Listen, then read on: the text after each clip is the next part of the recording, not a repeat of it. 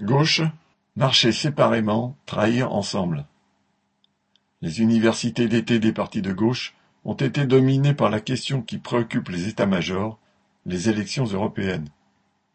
Elles ne seront pourtant qu'une étape en vue de la préparation de l'échéance présidentielle de 2027. Se présenter séparément à ces élections en juin 2024, comme le PCF et les Verts l'ont annoncé, permet d'exister en vue de négocier un éventuel ralliement à l'étape suivante.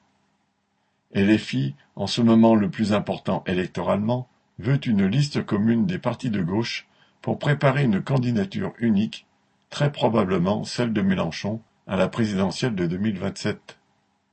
Ségolène Royal, ex-ministre et dirigeante PS, ex-candidate à la présidentielle, ex-représentante au pôle, et on en oublie, a trouvé le moyen de faire parler d'elle en se déclarant disponible, entre guillemets, pour conduire une liste unique de la gauche.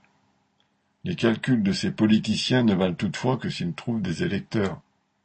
Quels que soient leurs intérêts d'appareil ou de personne, quel que soit même leur programme politique, tout se spécule sur le sentiment maintes fois entendu qu'il faut que la gauche s'unisse pour se débarrasser de Macron et pour éviter l'arrivée au pouvoir de Le Pen. Mais c'est ce mirage d'un bon gouvernement de gauche, ces trahisons une fois au pouvoir, qui ont conduit à l'explosion de l'abstention politique dans la classe ouvrière, au déplacement général de l'opinion vers la droite et la montée de Le Pen. Il n'y a pas de remède électoral à cette dégradation sociale et morale.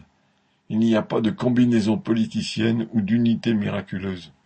Il n'y a que l'activité patiente et quotidienne des militants de la classe ouvrière pour lui donner conscience de sa force et de sa capacité à renverser l'ordre social. C'est sur cette base-là seulement que l'unité des travailleurs peut constituer une perspective réelle. Paul Gallois